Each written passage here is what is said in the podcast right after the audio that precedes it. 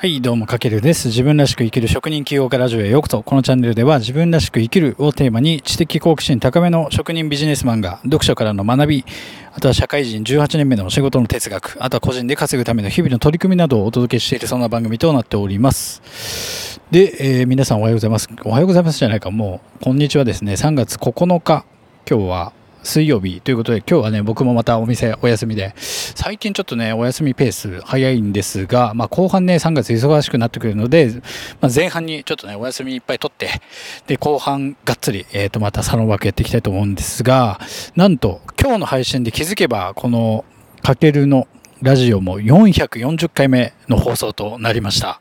はい、すごいですね。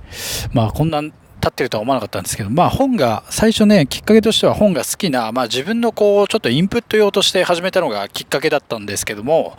まあまさかね、本当にここまで続くとは自分でも思ってなかったので、なんか本当に改めてコツコツ積み上げていくことの、まあ大事さに気づいたというかですかね。で、だいぶね、多分話も少しずつ上手くなったんじゃないかなと思ってて、まあちょっとね、高度な、えーと、テーマだったりもあったりで、ちょっとね、難しい内容もあるとは思うんですけれども、うん、まあ、多少上手くなってるかなと、あの、1回目に比べれば。で、まあ、多分、さらにその放送回数分だけ、なんかこう自分の中にも新たな価値観だったり、思考の幅にもなんか繋がってて、まあ、それはね、僕、自身もそうですし、まあ、皆さんにとっても僕が共有していく内容が少しでも役に立ってればと思ってるんですけども、それが結果的に自分自身の価値観だったり思考の幅にも結局つながっててですね、それがまあビジネス力、まあ、あと人間力にも僕自身影響してきてるなっていうのが、この440回、まあ、やって、まあ、その放送回数分だけ成長してるっていうところがあるんですよね。で、今回は、まあ、なんかそんな自分が得た知識だったり、その自分の価値観や思考につなげるためのちょっと学びとなるものを今回は共有していきたいと思います。で、今も、あの、読書シリーズでお届けしててですね、今一冊、何の一冊かというと、荒木博之さんって方が書いた、まあ、僕の本当に読書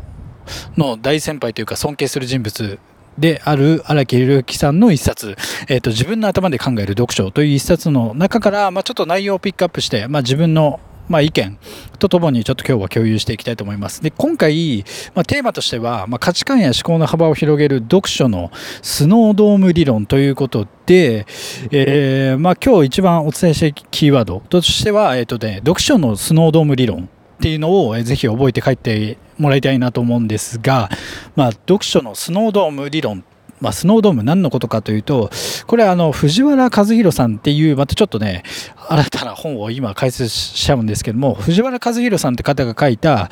本があってですね、それが本を読む人だけが手にするものっていう一冊があって、まあ、ここに書かれていた、まあ、スノードーム理論っていうのは哲学なんですが、まあ、この本の、えっ、ー、と、紹介をね、以前多分どっかの放送でした時にこのスノードーム理論にも触れてるんですけれども、スノードームってあの皆さんご存知のあのクリスマスとかでよく飾るやつありますよね。あのこう球体になってて振ると中の粉がファーッと浮かんでなんかこう綺麗な景色を楽しめるあのインテリアとしても飾れるあのスノードームですね。で、まさにあれが、要は人間で例えた時に、人が蓄積したこう知識だったり、まあ経験だったり技術っていうのは、こう、スノードームのように全て脳内のある部分に脳内のまあこうそこに沈殿してると考えた時にそれがあるきっかけでまあなんか外界、まあ外からの刺激とか、あるきっかけでその脳内の意識が高まると、その自分の得た知識とか経験とか技術が、まあ、ふわっとこう、なんだろう、手でシェイクした時のスノードームみたいな感じで混ざって浮き上がってくるみたいな感じなんですよ。で、浮き上がってきた時に、それが一瞬にして、えっと、つながりの回路が形成されていくみたいな感じ。で、それが形成されたことが自分の、え、ー、と、思いだったり考えにつながっていくんですよね。だから逆にこれ浮き上がってこないと、なんか思いや考えも生まれないということで、じゃあいかにこの自分の沈殿物を増やすかっていうところが、えっと、ものすごく人生においてもビジネスにおいても、まあ、自分の価値観だったり思考の幅を広げるためには大切になってくるんですけども、要はこの脳内はスノードームになってるとちょっと想像してもらえるとなんか普段飾られてる時のスノードームってこう振らない限りはこうなんだろう、沈殿物が、まあ、要はどんどん溜まっていく状態ですよね。だから日々過ごしていく中で、なんか新しいものに触れた時の、まあ、知識だったり学びだったり、それこそ僕ので言えば本から得た知識とか、で、それがどんどんどんどん溜まっていくと。で、外からの刺激で、その粒が舞い上がって、まあ、それが新しいなんかね、その、スノードームの中で模様が生まれて、この新しい模様みたいなのが、要は自分の中の新たな発見とか、インスピレーションに、まあ、つながっていくんですよね。だから、つまり、こう、本からの学びだけではないんですけども本からの学びを得ることなど、まあ、こう脳内のスノードームのじゃあ沈殿物を増やすっていう考え方がすごく意識として持っていくことが大事でそれが例えば自分のなんか新しい例えばビジネスを始めたりとか新しいことを何か始める時の発想力だったりアイディアあとは誰かなんだろうな仕事において誰かから言われたこう意見だったり指摘などの受け止め方とかにもつながってそれが変わってくるみたいなそのなんだろう自分の価値観とか思考の増幅にそれがつながっていくんですよね。要はこう知の広がりが絶対的に必要になってくる。なのでまあこう今日言いたいのは一見こうすぐに役立たない本とかだとしてもそれが沈殿物として自分の頭の中に残っていれば後々こう何か刺激があった時に何かのつながりを持ってそれが結果インスピレーションの一部になるんですよね。なので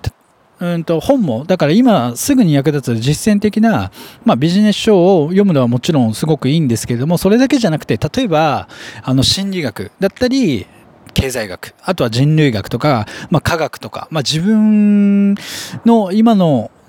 今の時点で関係ない本とかもなんかもしね興味があればそういった分野なども幅広くこう興味をいろんなことに持っていろんな本から学ぶってことも、えっと、すごく大切になってくるんですよね。あとはこれって本に限らずに本当になんか自分の日常に今までなかったなんかこう新しいことにチャレンジしてみたりだったりとかなんかうんとそれは僕もまだやったことないことでちょっとやってみたいって思ってることは例えば釣りとかゴルフとかあとはキャンプ、まあ、キャンプはたまにやるんですけど、まあ、あとはジム、まあ、ジムはそれこそ毎週行ってたりするんで、そのジムに行ってみたりとか、なんかそこから、こう、日々の体験から得られる知識とか、学びとか、まあ、感じることすべてがこう自分の頭の中のさっき言ったようにスノードームの沈殿物につながっていくだからこの沈殿物をいかに増やしていくことが、えっと、大事になってくるので要はなんかこう新しい本から吸収したりとか新しいことを始めてみることによってこう沈殿物が増えてそれが自分の知識の幅とかにつながってくるってことが、えっと、すごく大事だよっていうのは今日お伝えしたかったこのスノードーム理論なんですよね。で、ただ、これ最後に、ただ、この沈殿物にも、死にゆく沈殿物と生き残る沈殿物に、まあ、分かれていくというのを、この、荒木宏之さんの自分の頭で考え読書の中では伝えていました。だからとにかく、じゃあ沈殿物を、まあ今でめちゃくちゃじゃあ沈殿物を増やしましょうって言ってたんですけども、とにかくぶち込めばいいわけではなくて、じゃあその沈殿物を生かすためにどうすればいいかっていうのが、えっ、ー、と、この本でも書かれてたんですけども、その絵が3つあって、この刻み込む、冷凍保存する、つなげるっていうこの3つがある。で、この3つを実践することによって、本当に自分の中で生きていく沈殿物になっていくですよね。はい。なので、ちょっとね、今日は途中になってしまったんですけど、次回はこのじゃあその生きた沈殿物にするためのこの刻み込む冷凍保存するつなげるっていうところをじゃあそれは具体的に何なのかっていうところをちょっと次回の配信でちょっとお届けしていきたいと思いますので、まあ、興味があればちょっと次回の配信も聞いて、えー、とぜひあの頭の中自分の頭の中はスノードームなんだとか仮定して、えー、とその沈殿物を増やすためにじゃあ生きた沈殿物を増やすためにどうすればいいかっていうところをちょっと興味があればぜひ次回も聞いていただけたらと思います。はいというわけで今回は以上になります。かけるでした。ではでは。